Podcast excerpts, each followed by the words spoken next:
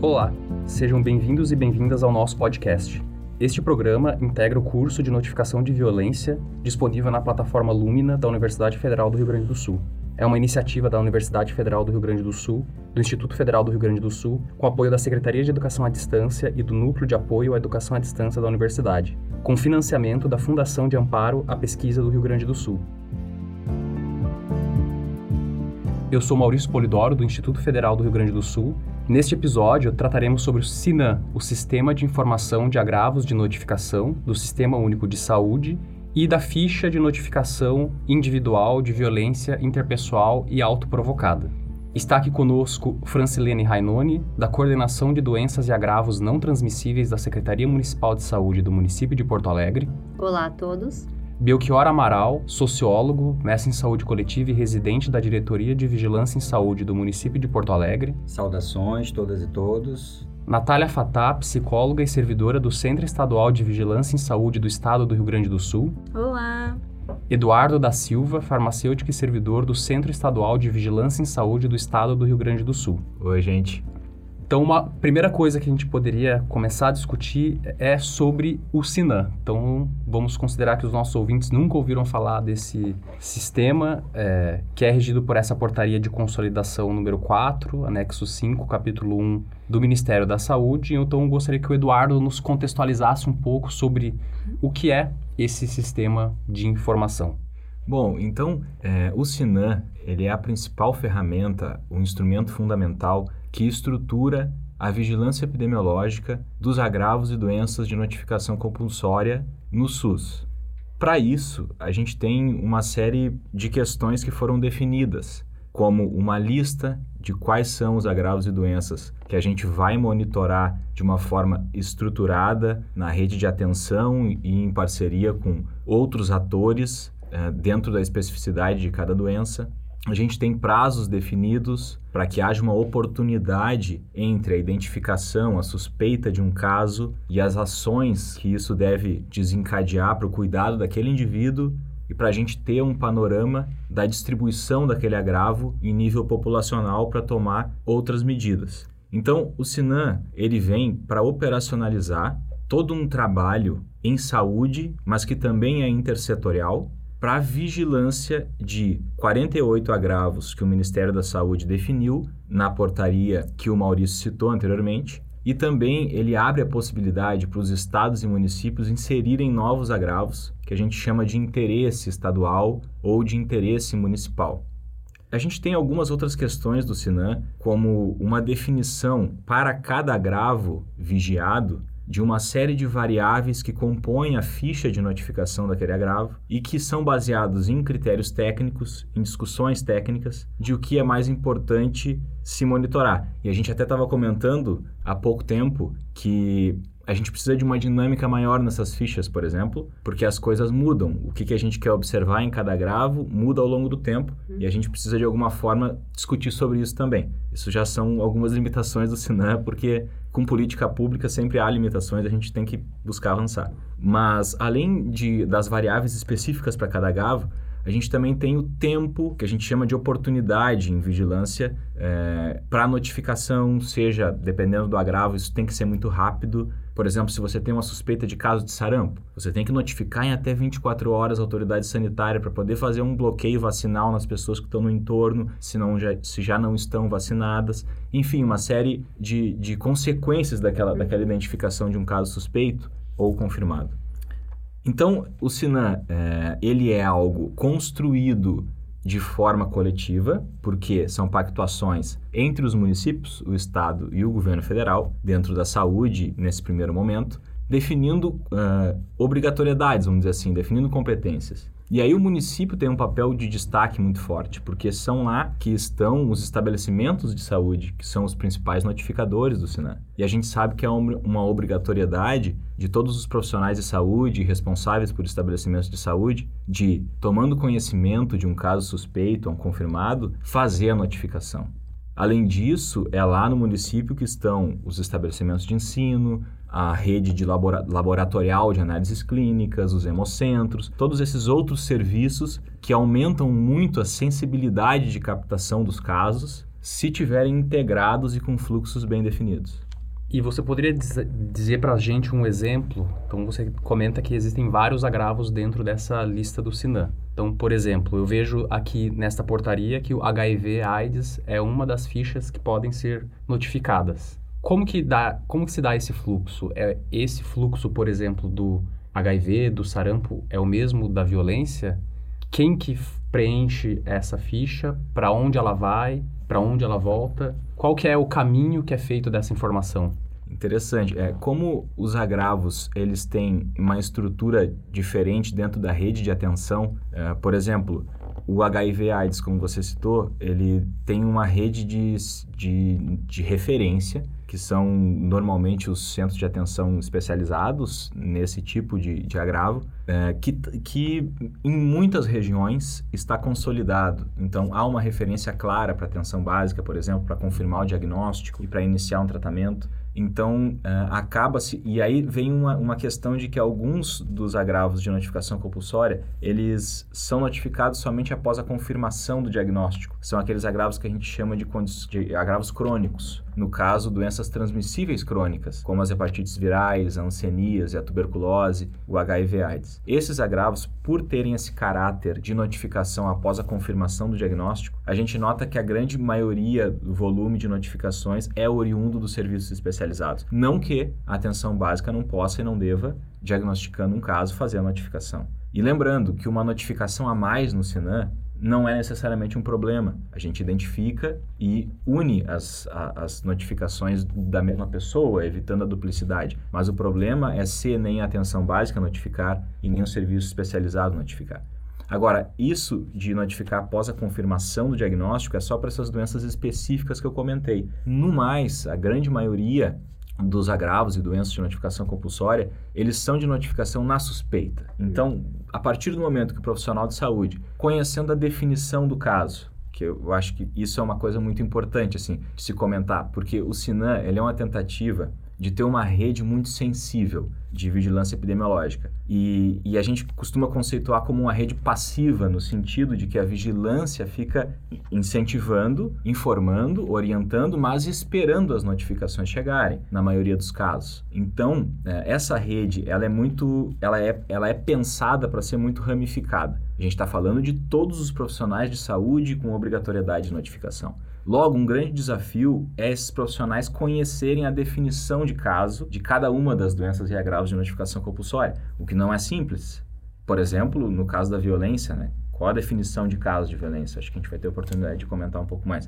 Mas esse é um grande desafio. Então, casos suspeitos devem ser notificados para doenças agudas ou agravos agudos. Mas qual é a definição de caso? E aí, para isso, a gente tem que buscar nos protocolos, tem que buscar é, nas, nas informações constantes, nas fichas de notificação, mas sempre em confirmação com a área técnica da autoridade sanitária de referência do seu município. Então, para ter claro qual é realmente o caso em que eu considero um caso suspeito, por exemplo, de dengue ou de violência.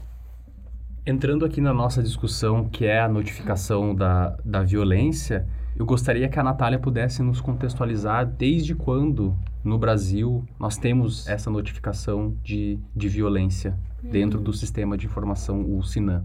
Então, a gente tem no país desde 2006 o Programa de Vigilância de Violências e Acidentes, é, implementado pelo Ministério da Saúde, que era composto pelo componente uh, de vigilância sentinela uh, e pelo componente uh, de vigilância contínua por meio de fichas de notificação, então, de situações de violência. Mas lá em 2011 é que a notificação, como a gente conhece hoje, vai ser inserida no SINAM. Então, a ficha que a gente conhece hoje, na sua última versão de 2015, ela vai ser inserida lá em 2011 no Sinan, por meio da portaria número 104 daquele ano, então, que uh, institui a violência, inclui a violência nessa lista nacional uh, de doenças e agravos de notificação compulsória, né? E aí, em 2014, a gente tem a violência sexual e a tentativa de suicídio como de notificação imediata, ou seja, em até 24 horas, para garantir a intervenção oportuna nos casos, como o Eduardo falava antes. Então, via de regra, um caso de violência suspeita ou confirmação, né, de violência, ele ele segue um fluxo semanal de notificação,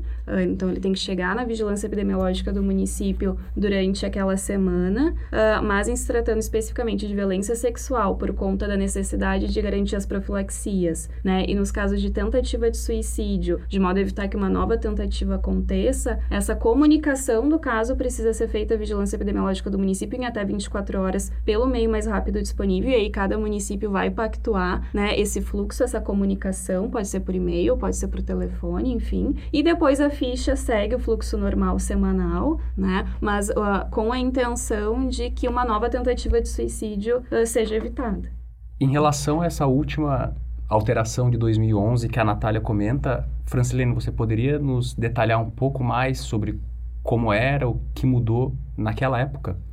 Em, uh, antes de 2011, uh, vinha uma ficha que uma uh, ficha eram três vias. Então, o profissional preenchia Uh, uma ficha ficava com a vigilância uh, em saúde, uma ficha ficava na própria instituição que foi feita a notificação, e a outra via, dependendo se era criança, se era adolescente, se era idoso, se era portador de uh, transtornos mentais, ela ia para o lugar aonde tinha que notificar.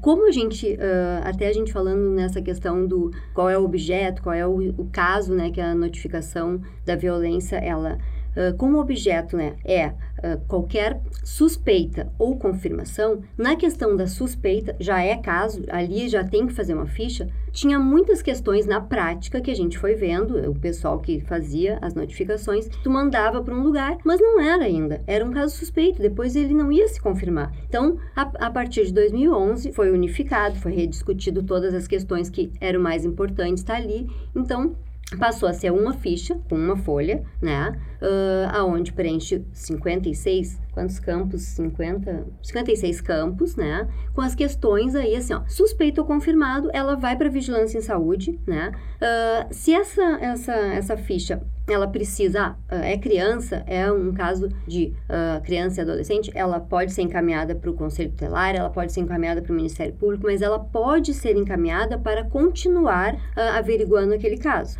Mas ela não é, não é na obrigatoriedade desse, desse encaminhamento, né? Sim, se o caso se confirma e sim, se a gente precisa estar tá, dando continuidade para as questões legais. Uh, em 2014 mudou também, porque como é com, uh, com casos, vai mudando as questões. Assim, ah, passou em 2014, passou outros campos, né, também com a identidade de gênero, passou com a, com a questão uh, georreferenciamento, foram uh, agregando campos importantes na prática para poder saber da onde é essa pessoa, que identidade de gênero, que raça, cor, a, a importância de alguns dados ali nessa ficha. E 2015 é a ficha atual, né, que também é uh, esses campos, mas foi, foi melhorando, foi agregando uh, campos importantes para a gente poder fazer uma linha de cuidado também com esse com esse sujeito que é vítima de violência. E essas mudanças, como elas ocorrem? Quem tem o poder de mudar a ficha? Existe um lugar de sugestões? Como que se dá essa mudança da ficha de notificação? Todos os anos, uh, o Ministério da Saúde né, tem uma equipe do VIVA, Vigilância das Violências e Acidentes, uh, em Brasília. Então, os profissionais né, que se ocupam uh, das fichas, que se ocupam da vigilância das violências em estados e municípios, são chamados a essas oficinas. Lá é discutido o que, que é a prática, né? Porque o Ministério ele tem a questão das, das, leis, dos executivos, mas o que, que é a prática disso? Então, a gente vai enquanto profissional, mostra, olha, isso não está funcionando, aqui esse campo não, não coincide com esse, tem esses avanços. A gente vai discutindo com o Ministério e na medida que o Ministério consegue, ele vai mudando, porque agora mesmo, esse último ano, 2019, nós discutimos muito a questão das autoprovocadas. É algo que está aumentando, é algo que uh, os serviços uh, de urgência e emergência estão começando a notificar. A gente fez todo um trabalho para isso acontecer e não tem um campo específico para essa uh, digitação, né? Se, essa marcação. E a gente tem discutido lá, tá? Ele está sendo marcado no campo outros. E a gente, quando vai computar, tu tem que saber o que, que tu vai buscar dali. E o Ministério diz, a gente está ciente disso, nós vamos mudar. Tem uma, uma atualização previsível, mas em termos de financiamento isso não é tão rápido assim. Então, é, somos nós mesmos, profissionais, que nos reunimos anualmente junto com a equipe do Viva do Ministério para fazer essas mudanças e para levar a prática uh, de cada um de nós. E qual é o consenso que existe hoje, que está na ficha, o que é a definição do caso de violência? É o caso suspeito ou confirmado de violência, né, uh, doméstica, intrafamiliar, todas as naturezas, né, de, de violência doméstica intrafamiliar contra pessoas do sexo masculino, feminino e em todas as idades, violência sexual, violência autoprovocada. O que, que é autoprovocada? Ela diz é a tentativa de suicídio, né, ou a autoagressão uh, uh, o tráfico de pessoas, né? O, o, trabalho escravo, trabalho infantil, a violência homofóbica contra pessoas do sexo masculino, feminino também em todas as idades, a intervenção legal, a violência extrafamiliar comunitária, que é cometida contra crianças, adolescentes, idosos, né? Uh, violência contra pessoas com deficiências, todo tipo de, de um, para nós caso suspeito ou confirmado. Isso tem que pensar assim, ó, tu tá ali na relação com aquele sujeito, tu tá escutando, tu acha, né? Aí ele vem com, a, com o dente quebrado um dia, ele diz que caiu. Ele vem com a perna machucada, ele diz que se machucou na bicicleta. Ele vem uh, uh, com piolho e tu pede para uh, os pais e tal, ele volta. Então, tem ali algo de uma negligência, tem ali algo de uma agressão, tem ali algo de uma agressão física que tu, tu tá suspeitando. Tu suspeita. Tu não confirmou ainda. Não, os pais não estão vindo conversar. Mas ali tu pode fazer uma ficha de notificação. Por quê?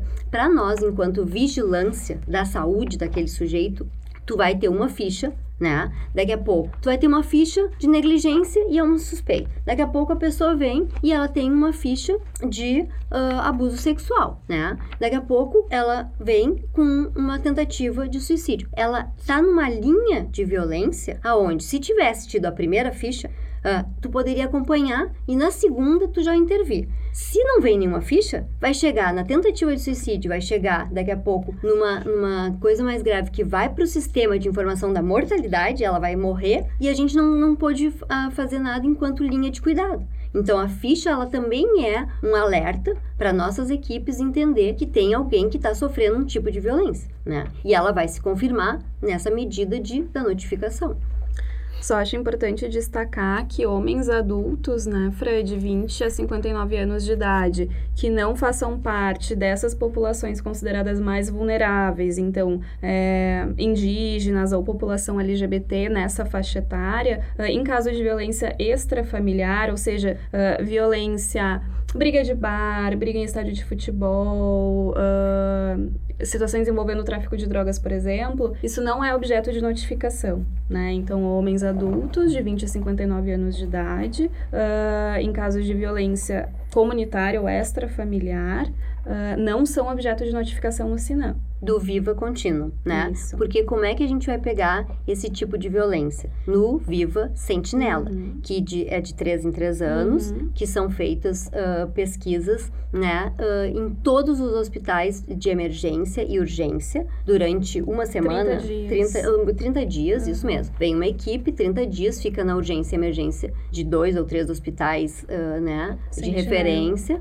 e, e esse caso vai ser pego ali, né? Então tem uma, uma, uma relação que é vista com essa. Porque o que, que aconteceria se homens de 20 a 59 anos, com briga de futebol, briga de campo, briga assalto, ia acontecer? Eles iriam ofuscar, eles iriam uh, ser em número tão grande que uh, aquele sujeito que uh, uma criança que foi abusada, que uma criança que sofreu bullying, uma, uma pessoa que tentou suicídio, vai ficar com uma, uma, uma relação menor do que esses que estão. Então, a gente dividiu e o Ministério entendeu que 20 a 59 homens uh, extra uhum. in, familiar comunitária uhum. não entra. Uhum. Mas, mas a pessoa, o que, que a gente tem visto na prática? Se quer notificar, a pessoa muitas vezes notifica, não, não tem essa informação tão detalhada, mas vai chegar na vigilância e a gente vai botar, não é caso, e vai guardar a ficha, né? Porque a gente vai estar tá ali qualificando, essa cada ficha que chega na vigilância, ela é qualificada. Uhum.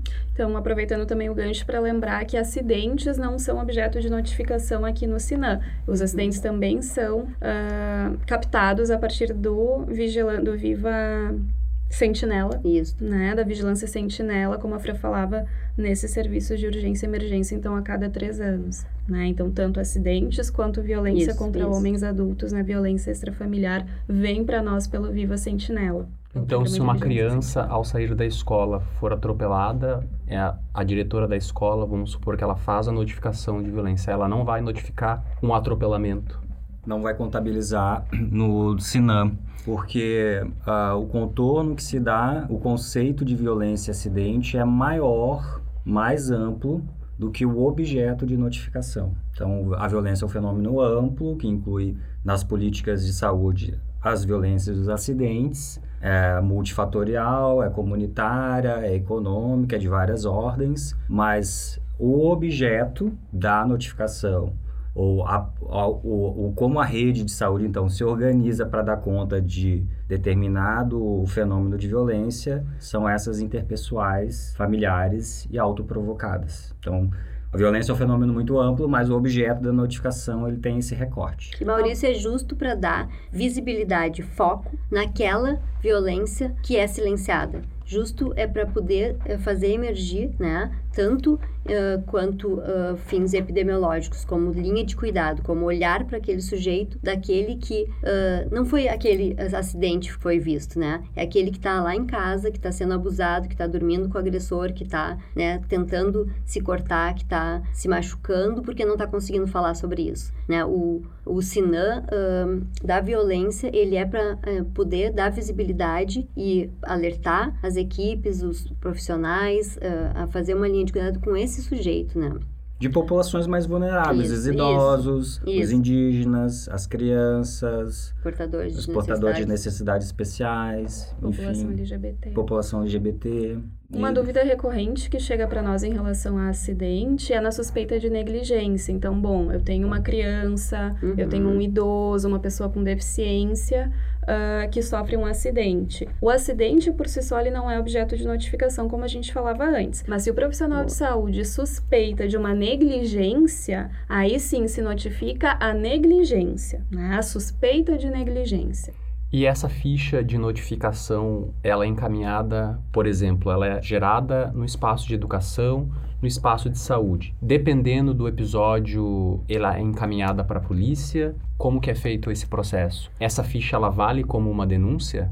Não, a ficha a gente, ah, ela é uma, uma notificação, né? Ela não é uma denúncia, a gente frisa muito isso, ela não é uma denúncia, né? Como é que ela pode ir para outros, ah, outras instituições e ela fazer parte, então, de algo ah, maior, ou uma investigação, ou uma denúncia, né? Então, a ficha por si só, ela é encaminhada, ah, cada município tem um jeito de lidar, mas o que, que o Ministério diz? Ah, que a vigilância em saúde, ela tem para fins epidemiológicos, ela vai saber quantas violências estão sendo ah, tá acontecendo no seu município, né? O que, que o município de Porto Alegre orienta os profissionais, tá? O município faz dois movimentos. Um, ele orienta os profissionais assim, ó, vai mandar a ficha para para vigilância, ah, vai ficar na vigilância, certo?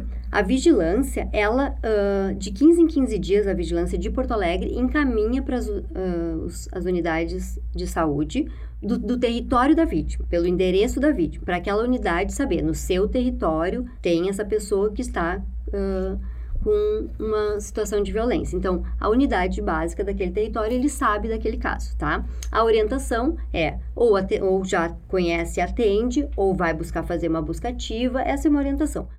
Nesses casos, o profissional pode se valer do campo das observações adicionais, né, ao final da ficha, justamente para conversar com a vigilância epidemiológica, né, informando a situação de que essa pessoa pede sigilo e então no, no sentido de que o território não precisa ser avisado porque essa pessoa já está em acompanhamento, ela, né, não Isso. precisa de uma busca ativa do serviço, por exemplo, né. Então essa comunicação entre serviço e vigilância epidemiológica é. Pode se dar tanto por meio da ficha, pelo campo das observações adicionais, ou também por outras formas de comunicação, né, de discussão de caso. Então, as coisas não precisam ser assim tão engessadas, né, justamente para evitar uma nova violência, como tu falou, né, Fran?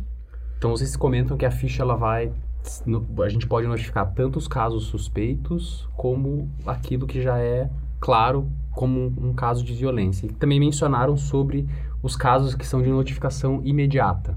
Quais casos são esses de notificação imediata e por que que é dividido entre o que é imediato e o que não é imediato? Penso que essa, esse não é um detalhe qualquer, porque principalmente quando a gente coloca, se coloca no lugar do trabalhador que está numa unidade de saúde e que vive no território e que faz um acompanhamento uh, mais intensivo ao longo do tempo, é importante que aquela pessoa vítima de violência tenha um vínculo permanente com aquele trabalhador. Por vezes, essa triangulação com outros sistemas de notificação podem prejudicar o vínculo que talvez seja o único daquela pessoa vítima de violência com o trabalhador. Então é uma questão bem sempre difícil de lidar no território, ainda mais que principalmente violências contra a mulher e contra crianças e adolescentes se dão no, na residência da vítima.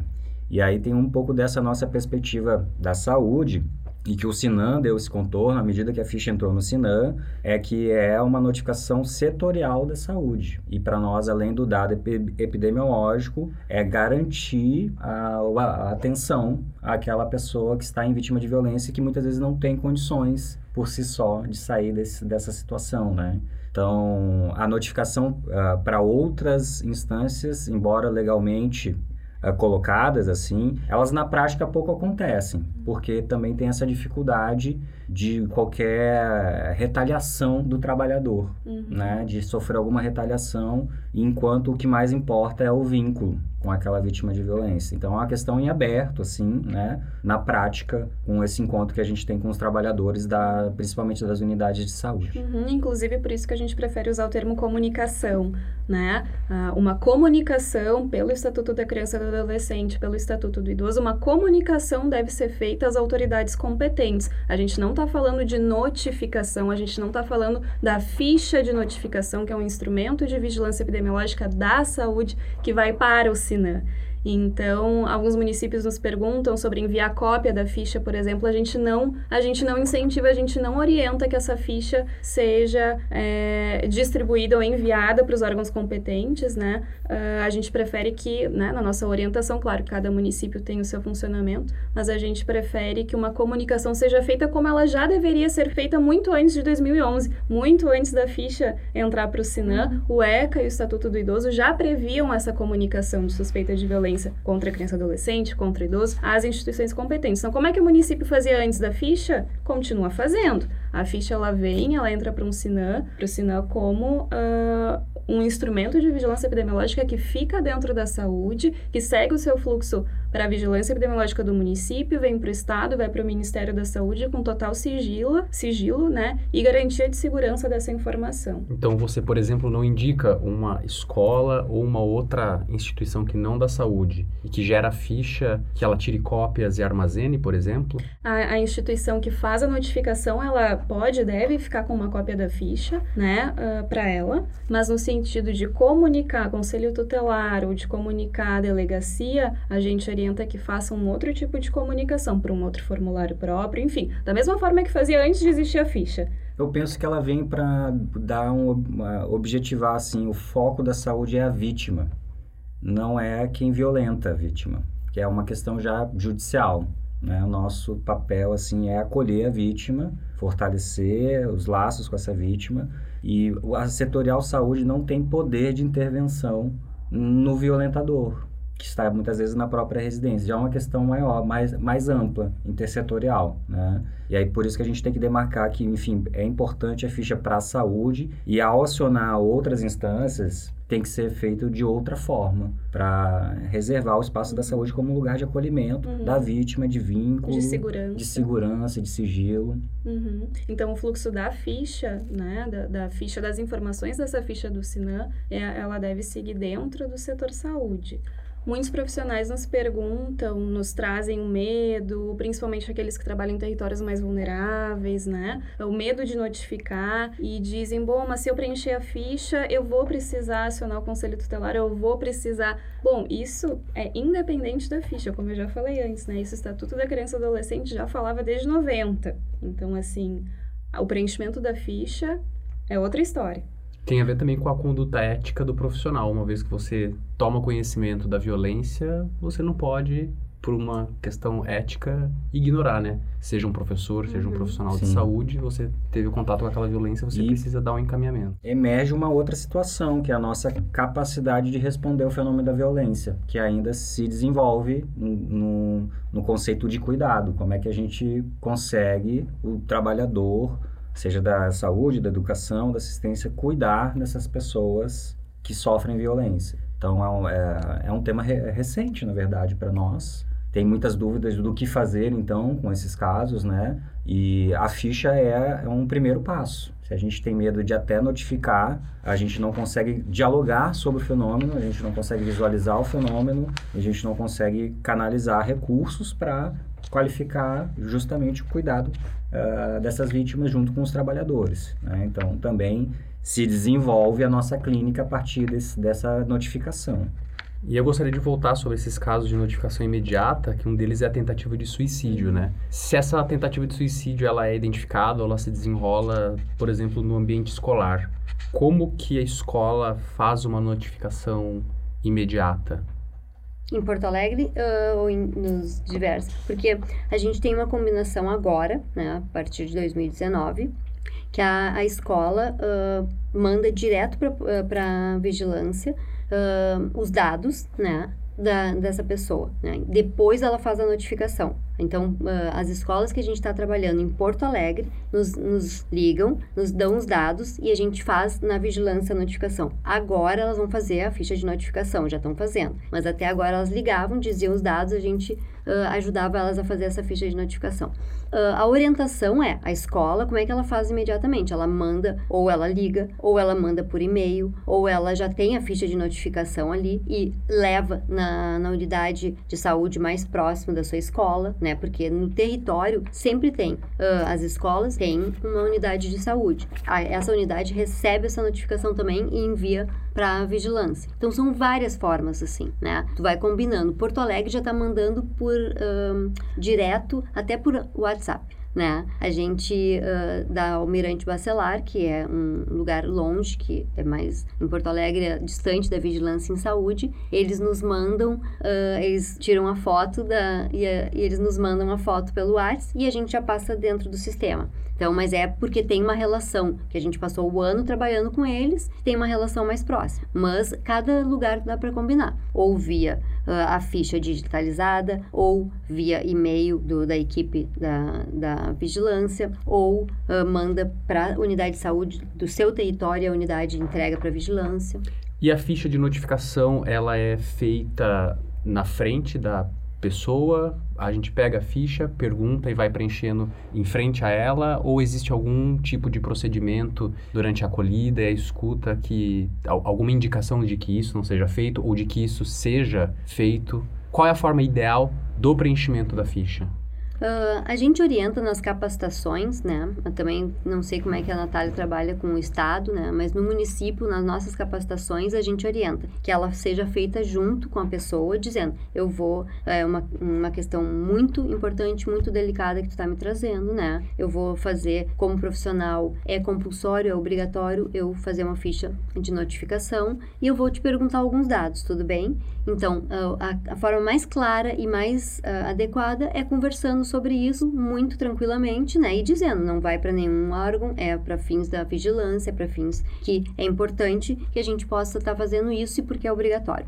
Ah, também tem vários ah, casos onde a pessoa diz, não, eu não quero que tu faça, né? Aí a gente orienta o profissional, bom, então, neste momento eu não vou fazer, nós vamos continuar conversando, mas tu tem que seguir no atendimento. E aí a pessoa segue no atendimento. E a orientação é, se a pessoa não vem mais no atendimento, ou se a pessoa ah, continua, tu suspeitando que isso tá acontecendo e que ela não tomou as medidas das tuas orientações de buscar isso, buscar aquilo, aquilo, então daí tu faz. Aí tu faz com os dados que tu tens e os dados que tu tem no prontuário. Né? Mas então são medidas que tu, enquanto profissional e feeling, tu vai ter que fazer. Mas é compulsória, né? Então tu ou tu vai combinando, ou tu vai vendo como é que esse caso vai, ou tu vai fazer. Numa emergência e urgência, nos PAs de Porto Alegre, não tem como tu não fazer, porque ele não vai mais passar por ti. Né? Uh, então, tu vai fazer no ato do atendimento. Seja uh, com, a, com o prontuário, com os dados, ou com o que tu te lembrar do caso, ou junto ali com o paciente. Tu, uh, é o profissional que vai organizar, mas é compulsório, tem que fazer. Por isso que é tão importante o profissional ter clareza do fluxo da ficha, do sigilo, da segurança dessas informações para poder uhum. uh, passar isso para esse usuário. Sim. Uhum. Então, essa é a importância de ouvir antes de fazer essa pergunta sobre posso preencher a ficha? Porque a ficha em si, ela pode ser um fator, inclusive, de afastamento e de rompimento da possibilidade do, do vínculo com aquela pessoa na situação Principalmente nos serviços de base territorial, uhum. como a Francilene estava colocando, nos pronto atendimentos, urgências e emergências, como o, o, contato da vítima com o trabalhador é muito pontual, então para nós é fundamental que seja notificado independente dessa conversa com o usuário ou não, porque ela é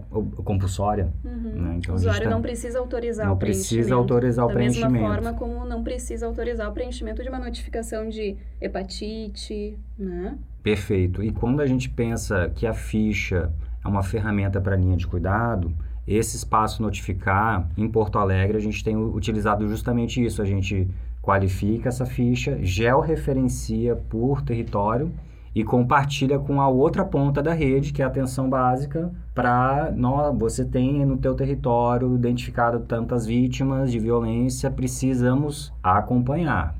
Então, essa, essa relação, quando a ficha já é notificada, ou por uma escola, ou por uma unidade de saúde, o importante, às vezes, nessa negociação que, que é realizada com os trabalhadores, que o importante é que aquela vítima tenha acompanhamento. Porque é isso que da vigilância nós instigamos. Nós queremos que aquelas pessoas principalmente, né, enfim, as de, de, de, notificação imediata, em 24 horas, elas precisam de algum acompanhamento, as vítimas de é, tentativa de suicídio, autoagressão, violência sexual, da infância, do, né, então, assim, a gente vai acabar falando que todas são importantes, mas é, para o monitoramento, ou seja, uh, por uma linha de cuidado de vítimas de violências, o monitoramento é ferramenta de trabalho.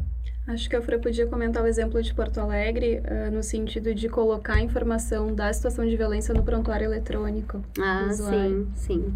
Uh, Porto Alegre, uh, há dois anos, vem trabalhando nessa questão de como acompanhar esses casos, como poder dar uh, visibilidade não só para quem tem uma, duas, três notificações e olhar para esses casos mais singularmente, né? Então, a gente em Porto Alegre tem o prontuário eletrônico, que se chama o ESUS, e a gente, a partir tem a notificação, aí tu vai ali, quando tu vai fazer a limpeza da duplicidade, né? Então, o, pronto atendimento manda, mas também a, outro serviço manda, né? O, a unidade sanitária, aí vai ali, tu, no sistema ele te aponta uma duplicidade. Quando tu vai olhar as fichas, não é uma duplicidade, é o mesmo nome, é a mesma idade, é o mesmo endereço, mas são fatos diferentes. Então, a gente toma como uma violência de repetição. Esta violência de repetição, para nós, é alguém que está uh, com uma linha de violência grande e que a gente quer interromper. Então a gente vai para o prontuário do ESUS, olha o prontuário e vê. Ah, essa, essa pessoa ela tem atendimento em Porto Alegre, ela é vinculada a uma unidade, a unidade atende ela para uh, na ginecologia, atende ela na questão clínica, atende ela para fazer a pesagem, para fazer tudo e não sabe desse caso. Então a gente abre o prontuário, digita ali. Uh, uh, como se fosse vigilância, a gente assina como vigilância em saúde, né? E, e, e coloca. Uh, pessoa com notificação de violência, né, uh, emitida pelo hospital tal na data tal, também emitida pela unidade tal na data tal. Uh, solicitamos que acompanhe o caso, que possa discutir. Ah, a gente, a primeira palavra que a gente bota é informação sigilosa. Dois pontos, usuário com notificação de violência e tal. E trabalha com as equipes dizendo, essa é uma informação que tu como profissional tens no prontuário, né, que não é assim que tu vai conversar com, com a pessoa. Tu vai falar, olha como é que tu tá, tu vai falando de um atendimento, mas que tu quer chegar a poder saber o que que tem essa. Então não é chegar, ah, tem aqui uma notificação de violência, informação sigilosa. Então a gente trabalha também nos monitoramentos como falar, como... então a gente implantou uh, que nos casos de tentativa de suicídio, de autoprovocada, de automutilação e uh, agora uh, de crianças uh, com violência sexual, a gente está colocando todos os casos de repetição. não são todos, né? Porque a gente tem muitos casos, mas os de repetição no prontuário no ESUS. Uhum. E isso tem vindo com muitas questões, assim, porque o, o, a gente olha depois a nossa uh, inclusão ali. Uh, conversamos com a família, agressor não está mais em casa, conversamos com a família, encaminhamos para o ESCA, encaminhamos para o CAPS, encaminhamos. Tem tido retorno de encaminhamentos a partir do prontuário. E eu não sei se antes da gente terminar, uh, daria para a gente escutar a, a fala de um profissional do pronto atendimento em Porto Alegre, uh, que diz muito de ela nunca, ela trabalha numa emergência no pronto atendimento da Cruzeiro que não notificava em Porto Alegre. E a partir de 2019 começou a notificar e ela tem um relato muito bonito que a gente pode estar tá escutando agora né, que eu estou usando essa notificação de violência como intervenção terapêutica é real. Hoje mesmo eu fui atender um caso de uma menina de 26 anos, até eu fiz a notificação de violência dela. E durante a consulta clínica normal não tinha aparecido a causa real da história do trauma dessa menina. E foi na notificação, por uma outra via, que apareceu toda uma situação de abuso que ela tinha sofrido por parte dos tios e, e entende? Então é muito interessante porque às vezes tu vai por um caminho formal o problema não aparece. Tu vai por um outro caminho, também informal, mas por outra via, na qual ela se sente, bom, meu sofrimento tem uma visibilidade, principalmente nas tentativas de suicídio, que uma das grandes eh, dos grandes tabus é, é, que as pessoas falam, ah, ela está fazendo isso para chamar atenção, né? Quer dizer, toda uma desqualificação do sofrimento da pessoa. E, e aí aconteceu isso, então eu estou te dando esse retorno para tu saber que o quanto que é, eu estou vendo a importância de, às vezes, num detalhe de uma pergunta que aparece toda uma situação. Com esse depoimento, a gente encerra essa nossa conversa de hoje. Obrigado, Fran. Obrigado a, a, ao Belchior, a Natália o Eduardo pela participação aqui no podcast. A gente falou bastante sobre os sintomas né, de violência, dessa necessidade dessa sensibilidade em relação a esses sintomas que aparecem em criança, adolescente, em adulto, idoso. Faz parte da leitura obrigatória desse módulo Guia de Vigilância em Saúde de 2019, que está disponível na plataforma Lumina no nosso curso. Então, se é um ouvinte do podcast, nós sugerimos que faça o nosso curso no Lumina e dentro desse guia de vigilância, na página 692, 693 e 694, existem sintomas e sinais sugestivos de violência a partir das faixas etárias. Então, a nossa sugestão é a leitura completa desse guia de vigilância, é a leitura completa também do Viva, que é o instrutivo da notificação de violência interpessoal e autoprovocada. Então, agradecemos os nossos ouvintes e esperamos que tenham gostado desse episódio do podcast e até a próxima. Obrigada. Tchau. Até mais. Obrigado, até a próxima. O curso Notificação de Violências é uma iniciativa interinstitucional da Universidade Federal do Rio Grande do Sul, do Instituto Federal do Rio Grande do Sul, da Secretaria de Saúde do Governo do Estado do Rio Grande do Sul e do Centro Estadual de Vigilância em Saúde do Rio Grande do Sul, e com o apoio da Secretaria de Ensino à Distância e do NAPEAD da URCS com financiamento da FAPERGS e do Ministério da Saúde pelo edital público de financiamento de projetos do PPSUS. Coordenação, idealização, desenvolvimento e curadoria do curso, professor doutor Maurício Polidoro e professor doutor Daniel Canavese de Oliveira. Supervisão e apoio técnico, doutora Marlise Box Santos. Identidade visual, captação e pós-produção, Douglas Aguiar.